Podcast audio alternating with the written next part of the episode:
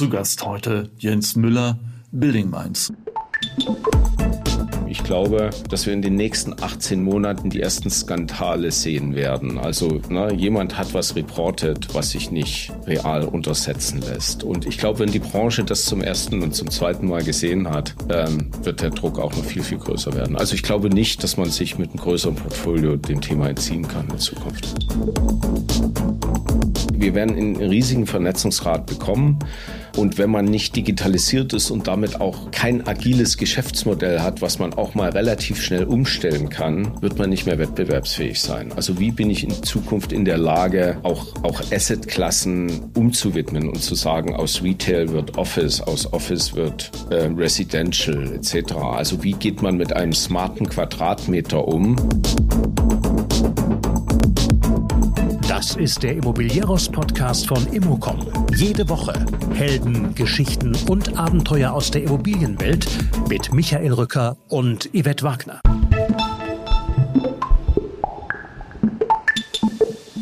Jens Müller ist Geschäftsführer der Building Minds GmbH.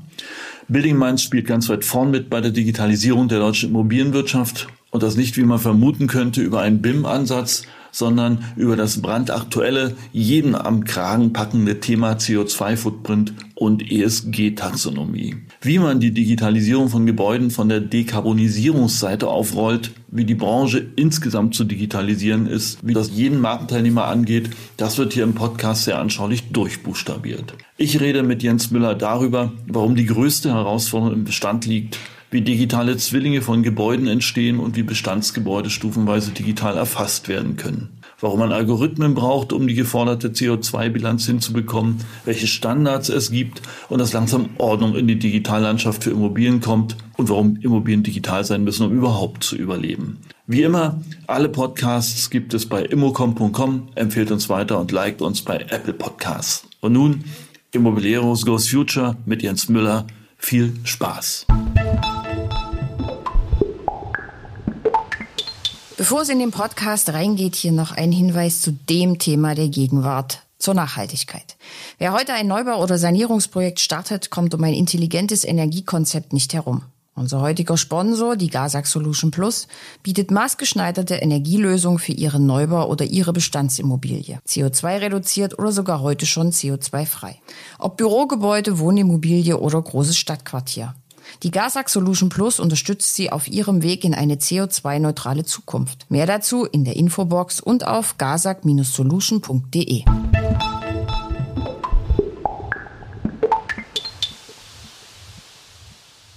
Herr Müller, äh, monatlich veröffentlicht, also nahezu monatlich veröffentlicht äh, proptech.de so eine schöne Tapetenübersicht der PropTechs in Deutschland. Äh, also der Tech-Startups der Immobilienwirtschaft. Ähm, davon mal abgesehen, ne, dass es ein lebhaftes Kommen und Gehen ist. Aber wenn man sich das so ansieht, sind glaube ich 200, 300, äh, 200, 300 Kacheln auf dieser Übersicht könnte man meinen, Digitalisierung in der Immobilienwirtschaft läuft hervorragend. Ja, mal äh, aus Ihrer Sicht, und dann kommen wir darauf, wo Sie da stehen in dieser Tapete. Äh, wie steht's denn wirklich mit der Digitalisierung der Immobilienwirtschaft? Naja, läuft. Sie sagen läuft, läuft auf konstant niedrigem Niveau, würde ich sagen etwas ketzerig. Also der, der Nachholbedarf gegenüber anderen Branchen ist halt nach wie vor riesig. Mhm. Äh, die McKinsey hat vor fünf Jahren mal eine Studie gemacht, Digital Readiness der Industrien. Da standen so 35 auf der Liste zu diesem Zeitpunkt Real Estate, vorletzter vor Jagen und Fischen. Ähm, das sind jetzt fünf Jahre vergangen, aber wir haben einen riesigen Nachholbedarf. Da gibt's viel zu tun und das sind wir ja auch froh drüber, weil ist unser Job, ist unser Kerngeschäft, da zu helfen. Naja, das hat so äh, zwei, zwei Fragen. Auf der einen Seite, wenn Sie sagen, kurz vor Jagen und Fischen, ähm, wir, haben, wir haben ein Vorgespräch gemacht ja. und äh, dort haben Sie wenn ich mich noch richtig erinnere, eigentlich den Tod der Immobilienwirtschaft prognostiziert ähm, vor dem Hintergrund der Digitalisierung oder Nicht-Digitalisierung. Das klingt ja ein bisschen alarmistischer. äh, wann beerdigen wir denn die Real Estate-Industrie? Naja, ich glaube, so wie wir sie jetzt kennen, beerdigen wir sie in spätestens zehn Jahren, weil dann nicht digitale Geschäftsmodelle meiner Meinung nach nicht mehr funktionieren werden. Ähm, natürlich wird es immer noch Häuser geben. Wir bewohnen Häuser, wir arbeiten darin, wir produzieren drin. Also Tod der Immobilienbranche Sicher nicht, aber sicher so, wie wir sie heute kennen. Also gut mal andersrum gefragt, ähm, an welcher Stelle sehen Sie denn das disruptive Potenzial, also die Richtige, den Elon Musk sozusagen, der, den Tesla ja. der Immobilienwirtschaft? Also wir sind natürlich, wir kommen auf auf das Thema Dekarbonisierung ganz klar, weil es ein riesen compelling Event ist, den die Welt, Was die ist das ein compelling Event? Es ist, wird zwingend, also okay. ein zwingendes Event, was eintritt, um das wir uns kümmern müssen. Also die Welt, die Immobilienbranche mit 40 Prozent der, äh, der CO2-Emissionen ganz, ganz stark. Und äh, das hat natürlich auch was mit Wert von Immobilien zu tun. Ähm, das heißt, wir müssen uns drum kümmern, die Industrie muss sich drum kümmern, weil sie sonst in dramatischen Wertverfall auch in bestimmten Bereichen sehen wird. Das können wir uns vielleicht heute noch nicht vorstellen. Aber der Druck, der von der Finanzindustrie kommt, der von der Politik kommt, etc., wird einfach so groß, dass wir uns darum kümmern müssen. Mhm. Und das geht übrigens nur mit massiver Digitalisierung. Also äh, ich hatte ja auf diese Tapete verwiesen. Mhm. Und ähm, diese Tapete bildet ja eine unfassbare Zahl an äh, Zugängen der Digitalisierung in die Branche an. Und Sie wählen jetzt tatsächlich das Thema ähm, CO2. Ist das richtig? Ja, nicht Ihr das Thema BIM und ähm, sagen wir das Thema Projektsteuerung oder warum, ja, warum CO2? Wählen ist eine interessante äh, Beschreibung. Ich, ich glaube, das Thema hat uns gewählt ähm, weil wir sind mit einem anderen Thema gestartet. Wir haben gesagt, wir wollen digitale Inseln zusammenführen, wir wollen eine digitale Fabrik bauen, die das kann, wir wollen ein Datenmodell entwickeln über die die Industrie über das die Industrie kommunizieren kann.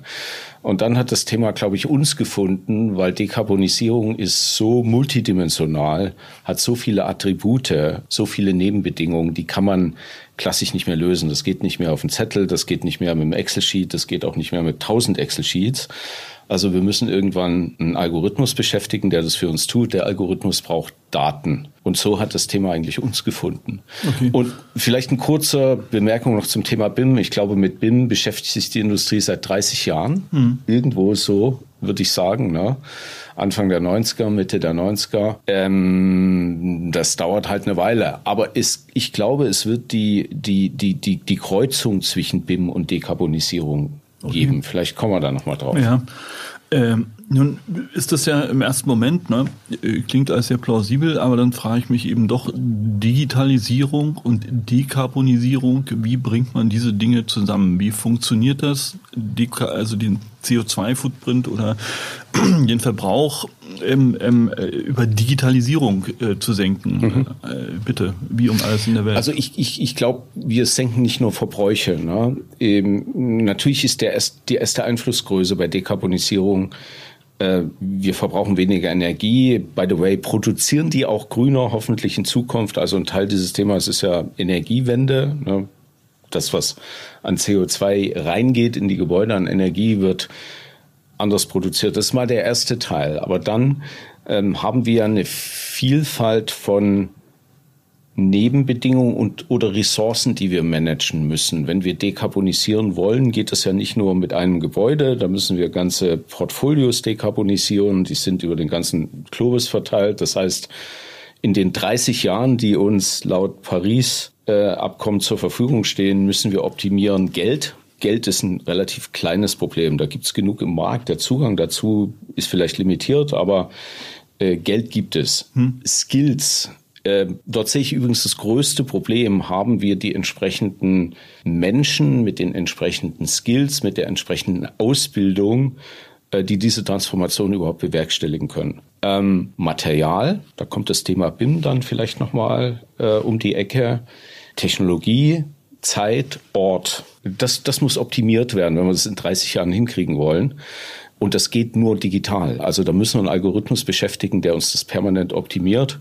Äh, weil sonst kriegen wir das nicht ausgesteuert. Aber, aber das ist ja immer noch ziemlich abstrakt. Ja. ja. So, wie konkret sieht Ihr Modell aus, dass Sie ich nehme mal an, wir reden wesentlich über Bestand, ja. Richtig. Dass Sie, dass Sie äh, sagen, lieber, äh, lieber Bestandshalter, lieber, liebe Bestandshaltende, liebe Bestandshaltende, ähm, wir haben hier eine Software und äh, morgen habt ihr 50 Prozent weniger CO2-Ausstoß in der Bilanz. Wie geht das? Ja, also sportliche Zahl. Ich glaube, dass das Äh, das Maximale, was wir bisher mal modelliert haben, ist tatsächlich 46 Prozent auf Portfolioebene für einen Kunden. Ähm, wie geht das? Ähm, also zum ersten müssen wir erstmal wissen, wo wir überhaupt stehen. Na, wenn wir uns an Industriestandards orientieren oder wenn wir uns am Paris-Abkommen orientieren, ich glaube, das ist der kleinste oder größte gemeinsame Nenner. Also wir wollen sicherstellen, äh, dass wir 1,5 Grad, 2 Grad Erderwärmung schaffen. Ich, ich glaube, 1,5 schaffen wir nicht mehr, vielleicht schaffen wir zwei. In 30 Jahren, was heißt das für meine Gebäude? Also welchen CO2-Ausstoß dürfen die noch haben, damit wir insgesamt die Ziele erreichen? Mhm. Also runtergebrochen auf mein Portfolio, mein Bestand, der orientiert sich ja am Paris-Abkommen. Das heißt, ich darf so und so viel Kilogramm pro Kubikmeter CO2-Ausstoß haben und muss den auch runtermodellieren. Also das Erste, was wir tun, ist, wir erfassen, wo wir stehen und setzen das ins Verhältnis zu einem Dekarbonisierungspfad über die nächsten 30 Jahre. Der wird in den Beschränkungen vom Paris-Abkommen definiert. Ähm, das heißt, ich modelliere mal, wo steht das Portfolio heute, wo stehen die einzelnen Gebäude heute, gegen den CO2-Anstoß, den sie in den kommenden Jahren überhaupt noch haben dürfen. Okay, da brauche ich aber keine Digitalisierung dazu. Ähm, naja, sie müssen ziemlich viele Daten berechnen, okay. also zumindest mal Daten. Und dann gibt es einen Dekarbonisierungspfad, den muss ich ja auch einhalten, den muss ich aussteuern. Das heißt, permanent Maßnahmen planen, Geld planen, Ressourcen planen, um meine Gebäude zu retrofitten. Und vielleicht ein wichtiger Punkt, den haben Sie genannt, es geht um den Bestand, weil mit Neubau können wir dieses Problem eh nicht lösen. Also mit Neubau, was immer wir heute verwenden, packen wir erstmal unmittelbar mehr CO2 rein als wir einsparen können und brauchen vielleicht 50 Jahre, damit sich das wieder sozusagen ausbalanciert. Also Neubau löst das Problem nicht und 85 Prozent der Gebäude, die wir 2050 bewohnen, betreiben, in denen wir arbeiten, produzieren, gibt's eh schon. Also wir können maximal noch 15 Prozent nachbauen. Und auch das ist für die CO2-Bilanz problematisch. Das heißt, wir müssen de facto wie im Navigationssystem sozusagen unser Ziel modellieren und sagen, wir wollen ankommen in Paris, Schönes Beispiel. In 2050, was müssen wir denn jetzt alles tun, um da zu steuern? Und das ist natürlich eine komplexe Aufgabe, weil ich habe nur so und so viel Geld zur Verfügung. Die Modelle sagen, wir müssten zwei Prozent vom Portfoliowert weltweit schon seit fünf Jahren investiert haben in jedem Jahr dass wir das überhaupt schaffen. Das kann mal jeder auf seinen Bestand berechnen, was er in den Büchern hat. Und wenn er da zwei Prozent investieren würde, wie viel ist das? Ähm, also Geld muss sozusagen modelliert werden. Ähm, und wir müssen natürlich auch jeden Tag aufs Neue im übertragenen Sinne modellieren, welche Maßnahme bringt den größten Effekt. Also klassisch fossile Brennstoffe einsparen. Ne? Also keine Ölheizung mehr, keine Gasheizung mehr, die mal zuerst raus, auf Fernwärme umstellen, sofern die nachhaltig produziert, grün produziert ist. Und dann kommt halt, kommt halt die nächste Kategorie Maßnahmenkatalog. Dämmstoffe, Fassaden, Fenster, Dächer, andere Technologie im Gebäude etc. Also ich habe permanent einen Maßnahmenkatalog zur Verfügung, der mir eine CO2-Einsparung bringt, berechnet. Was ist, wenn ich die auf mein Portfolio rüber berechne, permanent? Dann mache ich die erste Maßnahme, sehe den Effekt, gehe wieder rein, modelliere die über das gesamte Portfolio drüber, etc. Also ich muss permanent optimieren, was habe ich an Geld, an Zeit, an Ressourcen, an Material, an Technologie zur Verfügung. Und dieses Modell ist permanent dynamisch, also es ist nie statisch. Ich Aber kann nie sagen. Geht das, äh, geht das nicht auch mit einer Excel? Äh, was macht der Building Minds anders? Äh, kann man mal bei 1500 Gebäuden im Portfolio versuchen. Ich glaube, wir, wir haben, wir implementieren ja den, den europäischen äh, Carbon Risk Real Estate Monitor, also das, was für Immobilien ins Paris-Abkommen eingeflossen ist, ähm, haben auch die schöne Situation, dass wir die Menschen ähm, heiern konnten oder zumindest ein Teil davon, die dieses Modell gebaut haben. Das ist ursprünglich mal auf einer Excel-Liste gebaut worden. Die wird so komplex, dass man keine 50 Gebäude mehr modelliert bekommt damit. Also die, die Komplexität und die permanente Veränderung kann man mit dem Excel-Sheet nicht mehr abbilden. Das funktioniert nicht. Und äh, wie funktioniert das genau? Wo bekommen Sie die Daten her? Liefern Ihnen die Asset Manager dann zu oder äh, spicken Sie ein Gebäude mit Sensoren? Also nochmal, wie, wie sieht die neue Qualität der ja. Datenerfassung und Bearbeitung aus? Also Sie sind übrigens beim Kern des Problems, weil die Datengrundlage in dieser Industrie, glaube ich, die größte Herausforderung ist. Also was haben wir heute zur Verfügung? Und pauschal könnte man sagen, wir nehmen alles, was wir kriegen können. Also Schnittstellen zu bestehenden Systemen, Portfolio-Management, ERP-System, CRFM-System, das, was wir kriegen können, weil das hat schon mal ziemlich viele Datenpunkte und äh, die erste Betrachtung im Modell kann man mit einem, wir nennen es Mini-Digital Twin machen. Der Mini-Digital Twin hat eine Adresse, ein Baujahr, ähm, Anzahl von Quadratmetern und noch zwei, drei andere Daten. Da kriegt man schon mal eine Basisgrößenordnung hin. Und es gibt viele Situationen, da hat man übrigens auch gar nicht mehr. Da muss man das nehmen, was man unmittelbar kriegen kann. Und dann augmentieren wir das. Wir werten das halt auf mit Datenpunkten, die wir bekommen. Ein wichtiger Punkt, Rechnung vom Energieprovider, idealerweise digital, Rechnung vom Wasserversorger, Rechnung von der Müllabfuhr etc. Also wichtige Ta Datenpunkte für die Nachhaltigkeit der Berechnung. Ähm, und dann geht es natürlich in die nächste Ebene. Das ist die IoT-Gebäudetechnik-Ebene. Also alles das, was wir von dort bekommen können, nehmen wir Smart Metering, Sensorik etc. Und wir haben eine Standardarchitektur geschaffen, dass wir de facto jedes System, was einigermaßen standardkonform ist, äh, abholen können und auch die Datenpunkte integrieren können und sie ins Modell hochnehmen können. Also nochmal für mich, Sie bauen einen digitalen Zwilling, einen Digital äh, Twin äh, auf der Basis der klassischen, ich sag mal, Versorgerrechnung digitalisiert, ja, und mhm. noch ein paar Daten, dann schauen Sie, was an Sensorik und äh, Messpunkten im Gebäude ist, also sprich IoT. Und dann haben wir schon die erste Ebene des digitalen Zwillings des Gebäudes, richtig? Richtig. Ich würde sogar noch einen Schritt weiter gehen in der Vereinfachung. Wir nehmen immer das T-Shirt-Größenmodell, also das, die S-Größe, der kleinste digitale Zwilling ist tatsächlich das, was ich vorhin gesagt habe. Adresse, Baujahr, Quadratmeter, drei andere Datensätze. Und dann hangeln wir uns halt hoch und machen in M, in L, XL etc. Und das XXL-Modell hätte dann 3D-Modell, BIM-Modell des Gebäudes, alle Subsysteme sind verortet, man kann es sozusagen äh, digital begehen etc. Also das wäre eine voll ausgeprägte Digital Twin-Lösung die im Übrigen Schritt für Schritt in unserem System über die Zeit entstehen kann. Also wir fangen da an, was wir haben und bauen de facto immer Bausteine da rein. Immer dann, wenn wir sie kriegen können. Und das Modell wird immer kompletter und lässt sich damit auch leichter berechnen und auch leichter prognostizieren. Also wie wird sich das entwickeln? Und wenn man sich jetzt mal auf Portfolioebene begibt, egal ob das jetzt fünf oder 1500 Gebäude sind, man kann darüber ziemlich gut benchmarken und kann sagen, wie sieht der ideale digitale Zwilling aus, ähm, zu dem wir uns hinbewegen wollen mit diesem ganzen Portfolio. Weil der hat ja überall schon was gelernt. Ne? Der weiß, was das beste Material ist, der weiß, was die beste Technologie ist,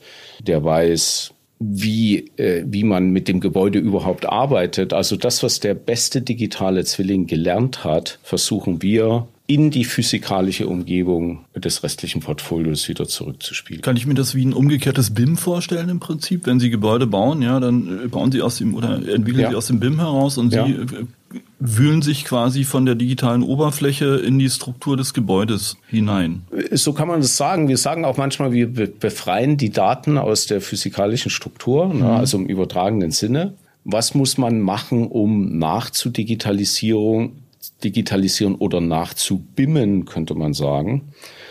Und äh, da wir alle gelernt haben, dass, dass so Big Bangs sehr, sehr teuer sind, also ich kann jetzt nicht hingehen und kann jedes Gebäude bis in den letzten Millimeter hinein nachdigitalisieren, haben wir gesagt, wir stellen ein Modell zur Verfügung, wo das Schritt für Schritt passieren kann. Also jeder, der einen Baustein hat, stellt ihn zur Verfügung, egal ob es der externe Dienstleister ist oder der Hausmeister, der irgendwann mal mit einer VR-Brille durchs Gebäude läuft und Datenbausteine liefert. Okay. Zu jedem beliebigen Zeitpunkt. Okay. Ähm, vielleicht nochmal einen Ruderschlag zurück. Sie benutzen den Begriff Retrofit. Was ist das? Hm?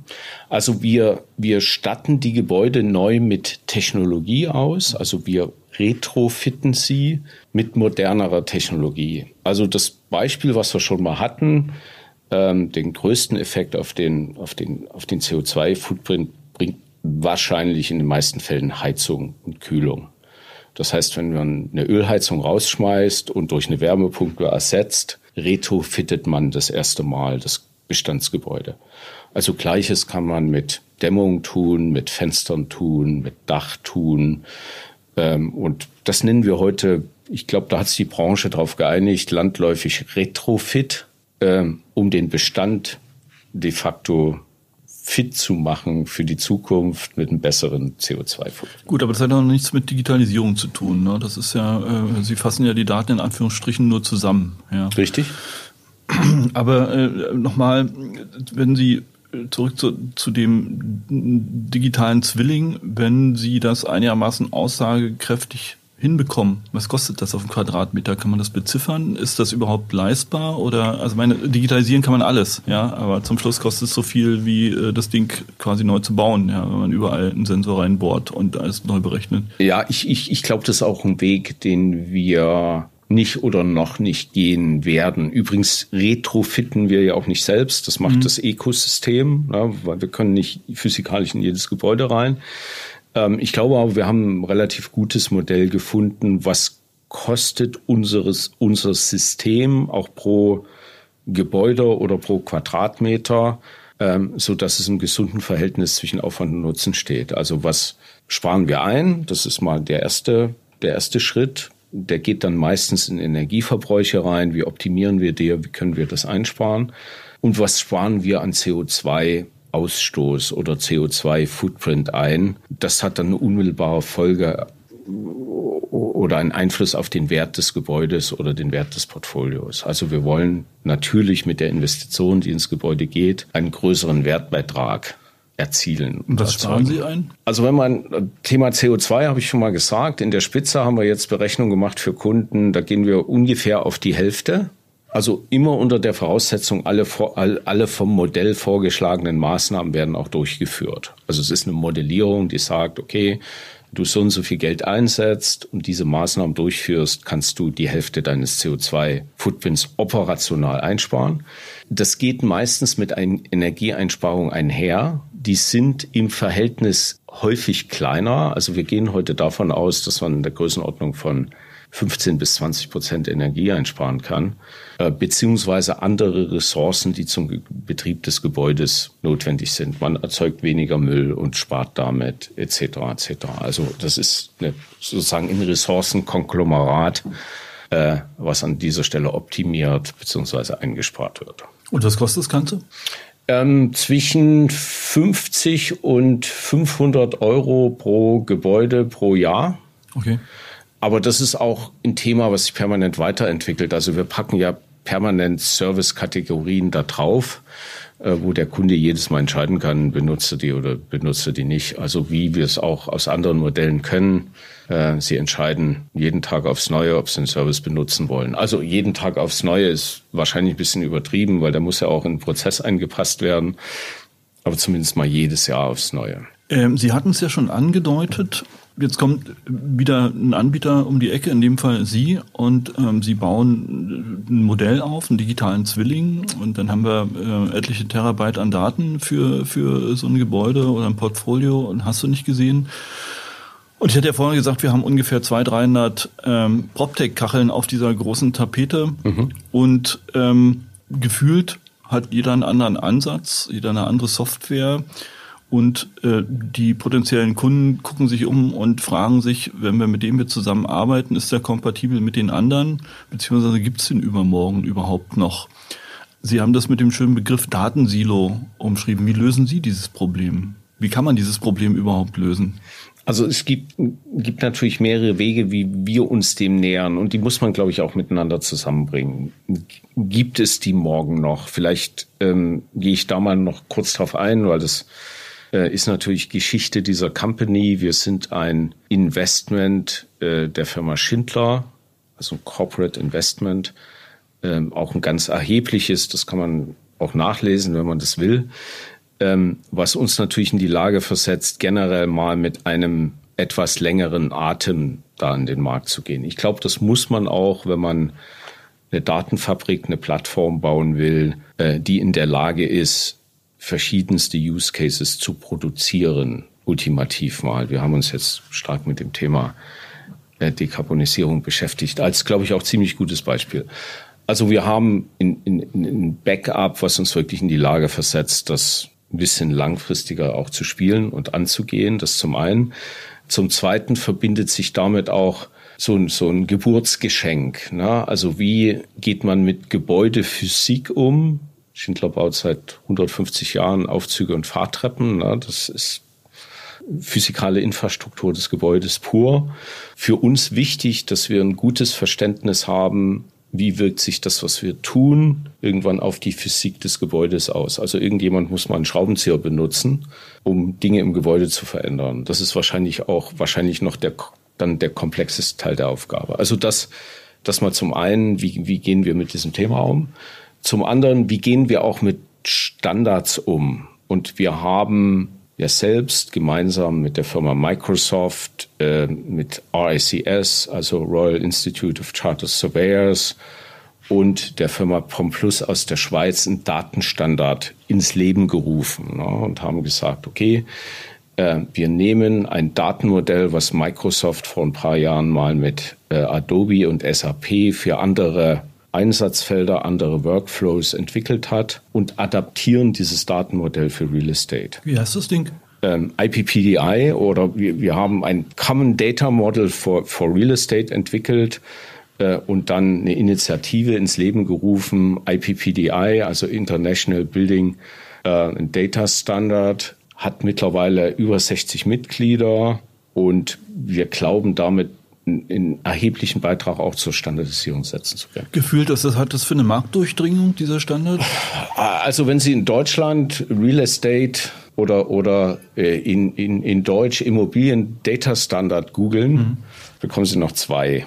Also das eine ist GIF und das andere ist IPPDI. Äh, das kennzeichnet vielleicht auch ein bisschen so die, die Wettbewerbssituation. Wir glauben nicht, dass es eine ist. Das ist eher äh, äh, glaube ich, synergetisch. Äh, wenn Sie das international tun, ich habe das heute vor unserem Interview nochmal gemacht, bekommen Sie OSCRE, also Open Standard Consortium for Real Estate, ist ein amerikanischer Standard. IBOS, das ist das, was wir in den IPPDI-Standard mit RICS gemeinsam übernommen haben. Und, und GIF sozusagen als deutschen Standard und, und IPPDI. Also die, die Welt ist dort überschaubar, groß oder klein. Und jetzt nochmal für mich als technischen Laien, der Standard ist dann sowas ähnliches wie äh, äh, Microsoft, nein, wie Windows für Microsoft, Betriebssystem, auf dem ich alle möglichen Programme dann aufsetze? Oder ähm, äh, wo, wo, wo setzt dieser Standard also, an? Also nicht ganz, es ist eine Beschreibung, wie ich mit Daten umgehe. Und diese Beschreibung ist auch eine also wir, wir denken ja bei digitalen Zwillingen immer dreidimensional. Ne? Also ein Gebäude, 3D-Modell etc. Das, was wir ums Gebäude herum tun müssen, ist eigentlich multidimensional. Also da gibt's ganz, ganz viele Player, da gibt's ganz, ganz viele Workflows. Und wir haben versucht, diese Multidimensionalität zu beschreiben und zu sagen, wenn du jetzt ein Facility Manager bist, bekommst du sozusagen eine Eingangstür, in dieses Datengebäude und du kannst dich daran andocken. Wenn du ein Architekt bist, bekommst du eine Andockstelle für das BIM-Modell und das geht dann in diese Datenfabrik ein. Das heißt, wir können es wirklich Schritt für Schritt zusammenbauen. Und ich vergleiche es häufig mit Lego, weil ja, das kenne ich, kennen wir alle gut von unserer eigenen Kindheit und von unseren Kindern. Das, was da draußen existiert, ist eigentlich ein, eine ein wildes Zusammensuchen von Legosteinen. Ne? Die liegen in der Gegend verstreut und, und, und. Das erste, was wir anbieten, ist de facto eine Kiste. Ich erinnere mich, als wir Buben waren und von der Oma und von der Tante immer einen Lego-Satz bekommen haben, den haben wir immer in die Kiste reingeschmissen. Ne? Und da war da immer mehr drin. Aber mit dem, was in der Kiste war, konnten wir irgendwie alles bauen. Flugzeuge, Autos, Häuser. Und damit vergleiche ich das immer. Gut, also Lego verstehen wir, ja. ja. Äh, jetzt nochmal ein Tick technologisch härter. Das ist so, wenn ich irgendeine Datei überall als PDF abspeichern kann und dann sicherstelle, dass jeder die quasi als PDF lesen kann oder so. Ja. Richtig. Also einfachstes Beispiel. Hm. Übrigens im nächsten Schritt, wir würden das PDF-Dokument noch in Einzelteile zerpflücken, mhm. also Lego-Bausteine sortieren die ein mhm. und können daraus wieder ganz andere Sachen zusammenbauen. Also wir können die Rechnung, die der Energieprovider schickt, als PDF-Dokument scannen, auslesen, die Verbräuche einordnen und sie allen möglichen anderen Use Cases wieder zur Verfügung stellen. Also nochmal die Lego-Kiste, Sie können sagen, da liegen zig Baubeschreibungen drin und wenn ich die Kiste nach links kippe, kommen aus dem Raster genau die Steine rausgefallen, die ich brauche, um ein Haus zu bauen. Und wenn ich es nach links kippe, baue ich ein Boot. Also um das, um, um Übersimplifizierung zu machen, was machen wir mit mit okay. einzelnen Datenbausteinen. Dann haben wir ja nicht bloß das äh, Datenstandard-Thema, jetzt haben wir auch noch, wenn Sie sagen CO2-Footprint, ne, das äh, zielt ja in Richtung ESG und äh, Taxonomie. Auch da gibt's ja äh, doch eine ganze Breite von Standards. Wo koppeln Sie da an? Wo können Sie dort einen Mehrwert liefern? Wo können Sie, ich sag mal, dem Bestandshalter oder Investor sagen, mein äh, Freund, wenn du mit uns arbeitest, kannst du einen Haken an deine äh, äh Taxonomieerfüllung machen. Ja, also für uns äh, stellen sich so de facto Standards in der Industrie gerade ein. Und da schaut die Welt, glaube ich, nach Brüssel. Also nicht nur die europäische, durchaus auch die amerikanische und nach letzten Erleben auch die chinesische und vielleicht andere auch. Äh, und das, was wir ursprünglich implementiert haben, ist der Carbon Risk Real Estate Monitor, der Basis auch für das Paris Agreement ist. Also das mal Standardschritt Nummer eins irgendwann mal auf Excel entstanden, jetzt Algorithmus auf unserer Plattform. Der nächste Schritt, der sich daraufhin einstellt in Standardisierung, ist Crespi Standard. Also auch de facto Standard. Viele haben sich darauf verständigt. Die großen äh, Bestandshalter sind in der Asset Owner Alliance ähm, auf CREM und auf Crespi als de facto Standard zum Tisch gekommen. Ähm, das benutzen wir heute, um ESG-Reporting zur Verfügung zu stellen, also CRESPI-konform. Ähm, es gibt noch weitere Sachen, die sich entwickeln. Deutschland eCore hat, glaube ich, ähm, auch relativ eine große Verbreitung gefunden. Das ist das, was wir letztens implementiert haben, haben gesagt, äh, unseren Daten ist es de facto egal, ob sie nach Crespi oder eCore rausreportet werden. 90 Prozent ist eh das Gleiche. Äh, und dann ist eine Frage der Darstellung, so dass man dann auch standardkonform sein Portfolio und seine einzelnen Gebäude reporten kann. Okay. Also Sie können im Prinzip in das jeweilige Reporting-System reinliefern und äh, der kann dann quasi auf Drucken äh, drücken und dann kriegt er quasi seine. Also das, was Sie heute für eine Zertifizierung mhm. brauchen mhm. nach Crespi, ähm, wird aus okay. der Plattform rausreporten. Mal was ganz anderes.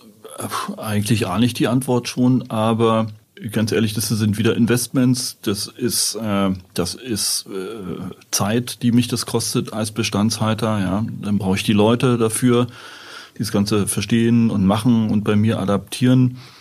Äh, also warum muss ich mir den ganzen Spaß antun? Warum kann ich es nicht einfach so bleiben lassen, ähm, wie es ist, beziehungsweise wer muss es sich antun? Also ich, natürlich kann man das immer versuchen, sich dem Standard zu, zu entziehen ne, und sagen, das, das Investment ist mir zu groß. Äh, ich glaube, ein ganz, ganz großer Druck kommt vom Kapitalmarkt natürlich, wenn ich nicht mehr in der Lage bin, meinen Bestand zu zertifizieren. Was kostet mich dann Fremdkapital in Zukunft? Werde ich es überhaupt noch bekommen? Bekomme ich es zu gleichen Konditionen oder verändern die sich dann dramatisch? Ich glaube, es ist natürlich für die, für die großen Portfolios, für die großen Bestandshalter ein drängendes Problem, weil sie üblicherweise äh, öffentlich reporten müssen und dann ist relativ schnell klar, ob das Portfolio standardkonform ist oder nicht. Und dann müssen die Investoren auch reagieren, weil sie ja auch ihre eigenen Anlagerichtlinien äh, haben. Also für die passiert es jetzt schon. Ich glaube, wer im nächsten, übernächsten Jahr sein Portfolio nicht nach Crespi standardisieren kann, hat wahrscheinlich ziemlich große Herausforderungen. Ich bin mir nicht so ganz sicher, wie das für kleinere sich fortsetzen wird. Ich habe übrigens persönlich heute beim Mittagessen mal eine Prognose abgegeben. Ich glaube, dass wir in den nächsten 18 Monaten die ersten Skandale sehen werden. Also na, jemand hat was reportet, was sich nicht real untersetzen lässt. Und ich glaube, wenn die Branche das zum ersten und zum zweiten Mal gesehen hat, wird der Druck auch noch viel, viel größer werden. Also ich glaube nicht, dass man sich mit einem größeren Portfolio dem Thema entziehen kann in Zukunft. Und wenn man all dies bedenkt, ja, also so, Sie sind ja ein Startup, selbst wenn Schindler dahinter steckt, ähm, Und da ist ja so eine Währung zur Bewertung solcher Startups. Wie groß ist denn der Markt, Total Addressable Market? Was schätzen Sie denn allein im Dachraum für sich für Umsatzgrößen oder für äh, sagen wir, den gesamten Markt, das Gesamtmarktvolumen also ich, ich, Es ist eine interessante Frage, mit, denen wir, mit der wir uns immer wieder beschäftigen. Also auch vielen Dank für die Frage. Wie wird sich dieser Markt in Zukunft strukturieren? Ne? Äh, den, den Real Estate Markt oder den Real Estate Technologie Markt hat man in der Vergangenheit immer in Hardware, Software und Service aufgelöst. Ja, und dann war der irgendwie weltweit immer irgendwo 40, 50, 60 Milliarden groß ne, und hat sich dann halt runterstrukturiert. Ich glaube, aufgrund der notwendigen Transformation wird der deutlich größer in Zukunft. Ich glaube aber auch, dass wir die Strukturen, die sich herausbilden, noch nicht ganz genau sehen können. Also wenn das mathematische Modell sagt, wir müssten zwei Prozent vom Portfolio Value investieren, dann wären das irgendwie zwei bis fünf Trillionen im Jahr. Oh, das sieht ja ganz gut aus. Wie strukturiert die sich runter? Mhm. Ja, da ist ganz, ganz viel Dienstleistung dabei. Das ist wahrscheinlich nur bedingt adressierbar, vielleicht ein bisschen Orchestrierung für uns. Äh, und dann kommt ganz zuerst Hardware, weil da geht alles Material rein. Dämmstoffe, Fenster, Dächer, alles Mögliche. Ähm, und dann geht's runter in die Technologie, also Gebäudetechnologie, Hardware, Software, Services. Ähm, und dann kann man wieder das, die, die, das Thema anstellen. Also ich, ich glaube, für uns ist der Globalmarkt irgendwo in der Gegend von 20 Milliarden groß, ähm, stark wachsend. Wie wird der Umsatz in diesem Jahr für Sie ausfallen? Also wir werden aus dem Jahr in der Gegend von äh, 3 Millionen Annual Recurrent Revenue rausgehen. Also das ist übrigens auch unser Primärbewertungskriterien. Wie viel Multi-Year Contracts werden wir bauen? Ähm, das ist recht stark wachsend, weil wir natürlich ein bisschen gebraucht haben, um eine Plattform erstmal zu bauen. Okay, und wo wollen Sie dann dementsprechend, äh, was sagen Sie, gut, Schindler Ihr Hauptinvestor, aber wenn Sie eine, eine, vielleicht mal eine Börsenstory aufbauen wollen oder wie immer auch, äh, wo wollen Sie in fünf Jahren sein? Also ich glaube, eine Börsenstory zu diskutieren ist jetzt viel zu früh.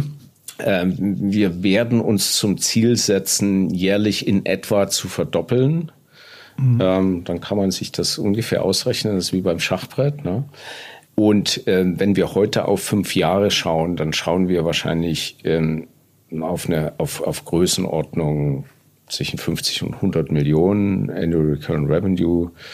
Müsste jetzt nochmal zurückvergleichen, was wir letztens da so äh, gerechnet haben. Aber es ist natürlich eine, eine Betrachtung, die man, glaube ich, immer wieder an der Jahresgrenze sich anschauen muss. Also zurück, wie schnell entwickelt sich der Markt, wie strukturiert es sich? Und für uns ist ein wichtiges Thema, wie entwickeln sich Ökosysteme, also auch Firmen, mit denen wir zusammenarbeiten, die bereit sind, auch unseren Service zu nutzen und mit eigenen Services zu veredeln. Und daraus werden entsprechend Hebel entstehen. Und ich glaube, fünf Jahre kann man heute in, in, in, in diesen Märkten nicht mehr vorausschauen. Na gut, aber Sie werden ja die Prognose einigermaßen belastbar erstellt haben und sie gibt ja einen kleinen Ausblick darauf, wie sich der Digitalisierungsprozess in der Branche, in der Industrie fortsetzen lässt. Ja. Und wenn man von dort aus dieser diese Perspektive mal einnimmt, ähm, mal ganz platt gefragt, wann ist die Branche durchdigitalisiert? Ja, allgemeine Frage, aber was sind die nächsten Schritte? Wie wird sich das vollziehen? Wie, wie denken Sie, diese, wird sich diese konservative Branche ja, viele Bestandshalter, ja, weiß ich, irgendein Family Office, was interessiert die Digitalisierung, die lassen die Hütten einfach für sich arbeiten, ja. Wie lange braucht das, in welchen Schritten vollzieht sich das? Was, was denken Sie? Also ich, ist eine schwierige Prognose und mir fällt sie noch ein bisschen schwerer, weil ich ja ein Seiteneinsteiger bin.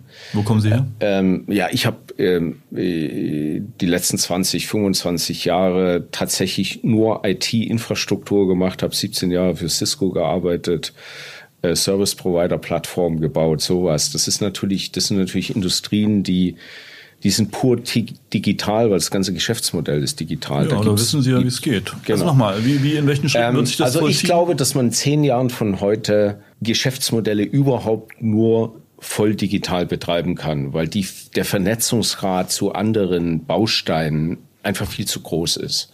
Also Städte, Verkehr, Homeoffice, um, um nur mal ein paar Beispiele zu nennen. Ne? Also wir, wir werden einen riesigen Vernetzungsgrad bekommen.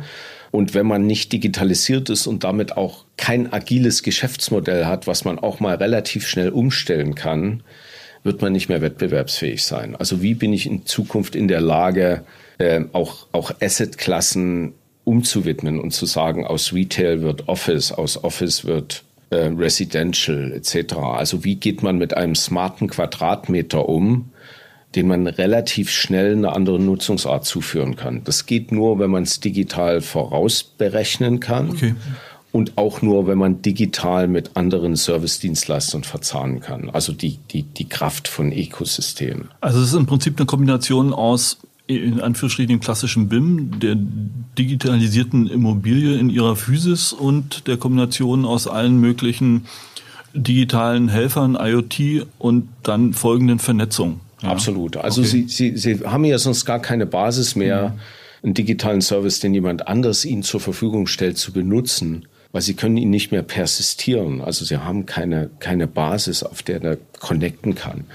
Und ich glaube, das wird alle dazu führen, dass man Geschäftsmodelle überdenken muss.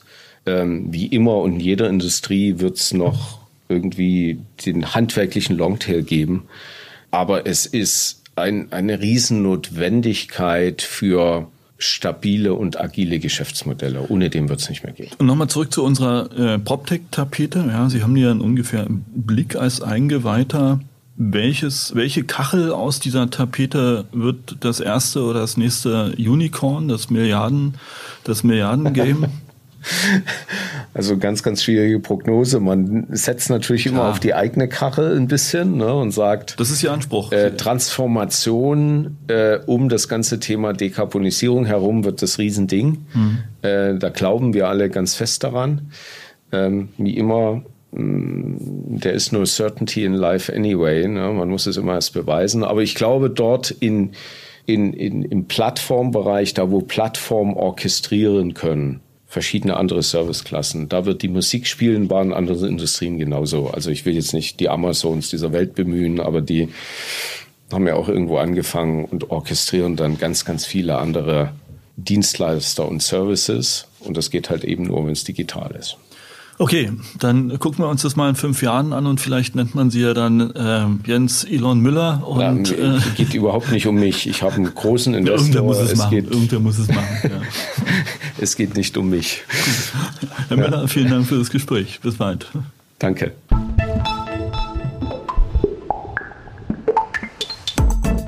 Das war der Immobilieros Podcast. Alle Folgen finden Sie unter www.immobilieros.de und überall dort, wo man Podcasts hören kann.